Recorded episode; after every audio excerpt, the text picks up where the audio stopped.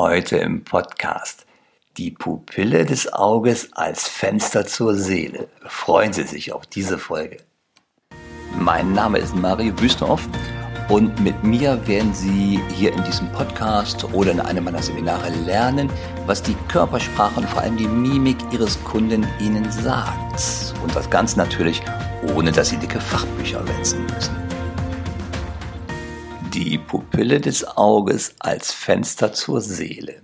Ich habe ja in einem der letzten Podcasts im letzten Jahr darüber gesprochen, äh, ob man oder die Frage beantwortet, ob man aus einer Pupillenveränderung, also die Pupille wird größer oder kleiner, ob man aus dieser Veränderung zuverlässig auf eine spezifische Emotion schließen kann. Das war eine Fragestellung. Und die Antwort war nein kann man nicht. Man kann nur beobachten, dass die Pupille sich verändert und dann in Kombination mit den anderen ähm, dann aber prototypischen Merkmalen aus mimischen äh, Ausdrücken für eine Emotion wie Ärger oder Angst zum Beispiel, kann man die Pupillenveränderung noch als ergänzenden Hinweis dazu nehmen. Also nur mit der Pupille kann man auf keine Emotion schließen. Wenn wir aber sagen, das Auge ist oder die Pupille des Auges ist das Fenster zur Seele, dann muss das etwas tiefer gehen. Und diesen Ausdruck, ähm, dass also die Pupille als des Auges als Fenster zur Seele, den habe ich jetzt noch mal ein bisschen recherchiert über die Weihnachtstage und habe das zum ersten Mal gefunden 1965. Also das ist eine Studie noch älter als ich selber. Und zwar war das damals der Eckhart Hess. Das ist ein amerikanischer Psychologe. Der hat diesen Ausdruck, äh, die Pupille des Auges ist das Fenster zur Seele, zum ersten Mal benutzt. Und zwar hat er in ähm, einem Fachmagazin beschrieben, wie Pupillen so empfindliche Indikatoren für mentale Anstrengung sind. Also, wenn wir unseren Arbeitsspeicher im Gehirn kräftig benutzen und richtig nachdenken, dann macht das was mit unseren Pupillen. Und genau das hatte Eckhart Hess beschrieben. Und dieses Thema, er findet sich auch bei jemand anders, bei einem anderen Amerikaner. Und zwar ist das bei dem Daniel Kahnemann. Das ist ein äh, Psychologe, der oder als Psychologe auch noch den Nobelpreis für Wirtschaft gewonnen hat. Das ist eine ganz, ganz äh, interessante Kombination. Und der Daniel Kahnemann, der hat in seinem Buch Schnelles Denken, Langsames Denken ähm, darüber geschrieben, wie denn Pupillenveränderungen mit unserem Denkvermögen zusammenhängen. Das ist natürlich für uns, wenn wir Körpersprache unserer Gesprächspartner richtig deuten wollen, ein ganz, ganz wertvoller Hinweis, wenn die Pupillen sich auf einmal verändern. So, und jetzt zu dem Daniel Kahnemann noch einmal. Der hat nämlich ein ganz interessantes Experiment dazu benutzt, um zu erforschen, wie geistige Anstrengung, also äh, das Denkvermögen, das wir gerade aktivieren, mit einer Pupillenveränderung zusammenhängen. Und zwar hat er ein, eine kleine Aufgabe benutzt mit seinen Versuchspersonen. Und die Aufgabe heißt ganz banal eins addieren also eine Zahl immer um eins hochzählen. Und man hat den Leuten vierstellige Zahlenkombinationen gegeben.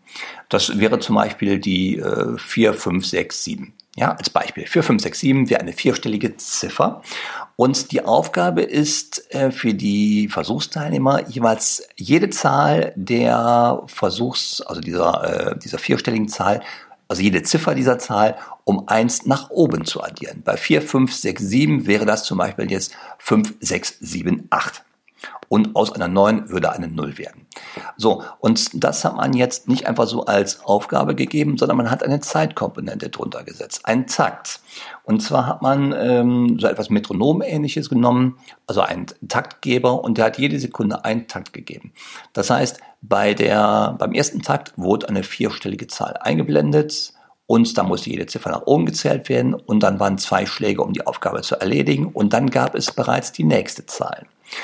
Und da hat man, äh, um die Pupille zu beobachten, natürlich mit Kameras gearbeitet, hat das aufgezeichnet und man hat gemerkt, wenn Personen anfangen nachzudenken, ändert sich die Pupillengröße. So, jetzt war das schon eine ganz interessante ein ganz interessantes Ergebnis. Das hat man aber weitergemacht. Man hat geguckt, was passiert denn, wenn ich die Anstrengung noch etwas erhöhe. Man hat dann im Vergleich mal einfach den Leuten die Aufgabe gegeben, zum Beispiel sich siebenstellige Zahlen zu merken. Da wurde aber die Pupillenveränderung nicht so stark. Wenn man aber die vierstellige Ziffernfolge wieder genommen hat und hat gesagt, so, bitte addiert jetzt mal nicht eins nach oben, sondern zwei nach oben bei jeder Zahl. Also bei 4, 5, 6, 7 wäre das dann zum Beispiel 6, 7, 8, 9. Da hat sich die Pupille nochmal deutlich mehr erweitert.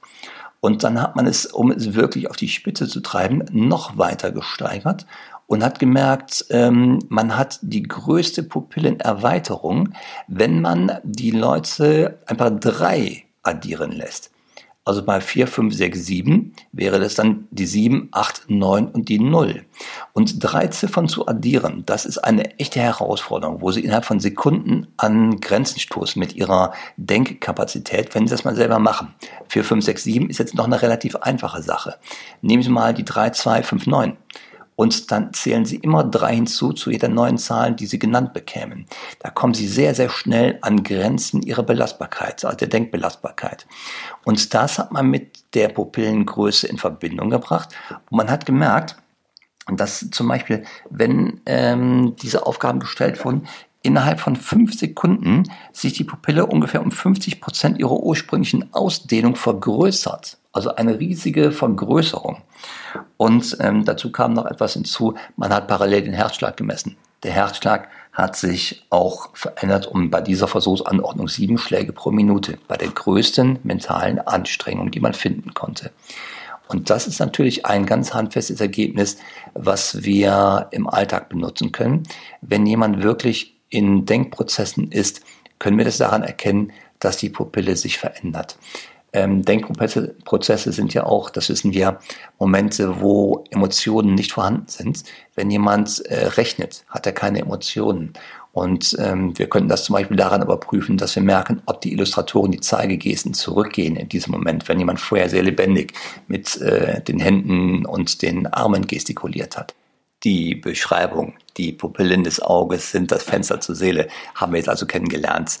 Da ist in der Tat äh, wirklich, äh, wirklich was dran, in dem wir haben gesehen, dass man Emotionen auch mit Pupillenveränderungen ähm, noch besser interpretieren kann. Wir haben jetzt gesehen, dass äh, mentale Anstrengung die Pupillen zu einer Vergrößerung bringt und der ähm, Daniel Kahnemann hat diesen Satz noch benutzt bei seinen Experimenten, weil es gab noch eine ganz interessante Beobachtung.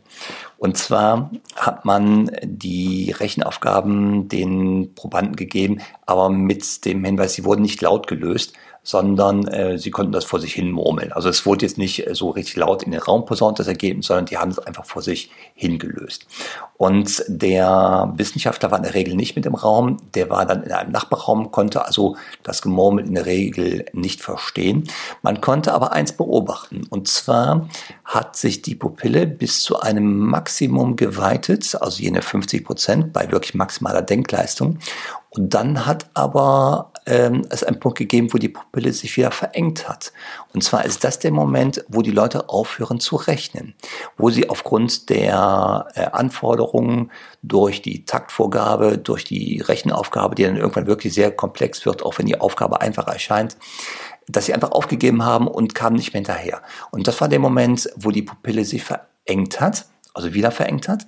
Und das war auch der Moment, wo der Daniel Kahnemann wusste, ähm, so, jetzt hat die Person abgebrochen, die hat aufgegeben. Und er hat dann, äh, ist dann auf die Leute zugegangen und hat gefragt, sagen Sie, warum haben Sie gerade aufgegeben? Und die Leute waren schockiert angesichts der Tatsache, dass er das gerade gemerkt hat, dass sie aufgehört haben zu rechnen. Und ähm, dann war auch die Frage, woran haben Sie das gemerkt? Und die Antwort war dann, wir haben ein Fenster zu Ihrer Seele mit dem Auge. Und das hat natürlich nochmal, also als nettes, nettes Anekdötchen dazu beigetragen, den Spruch sicherlich auch zu festigen, die Pupillen des Auges sind das Fenster zur Seele oder, oder sind ein Fenster zur Seele. Ich hoffe, die kleine Folge hat Ihnen Spaß bereitet, mal aus einer ganz anderen Sicht auf die Augen gesehen. Und ich danke wie immer für das Zuhören. Wenn Sie jetzt noch mehr möchten, noch mehr lernen möchten, wie Sie die Körpersprache Ihres Kunden deuten und im Gespräch zielgerichtet einsetzen, dann gehen Sie doch einfach auf meine Homepage und kommen Sie in eins meiner Seminare, die Sie dort finden. Und ein kleiner Teaser, eine Vorankündigung. Ab ungefähr April wird es eine neue Seminarreihe geben, wo es nur darum geht, die eigene Körpersprache bewusst zu erleben, zu erkennen, wo sie heute schon stehen mit ihrer Körpersprache, was typbezogen ist und welche Anteile sie noch verstärken können, um noch bessere Wirkung zu erzielen. Ich freue mich auf Sie. Bis zum nächsten Mal.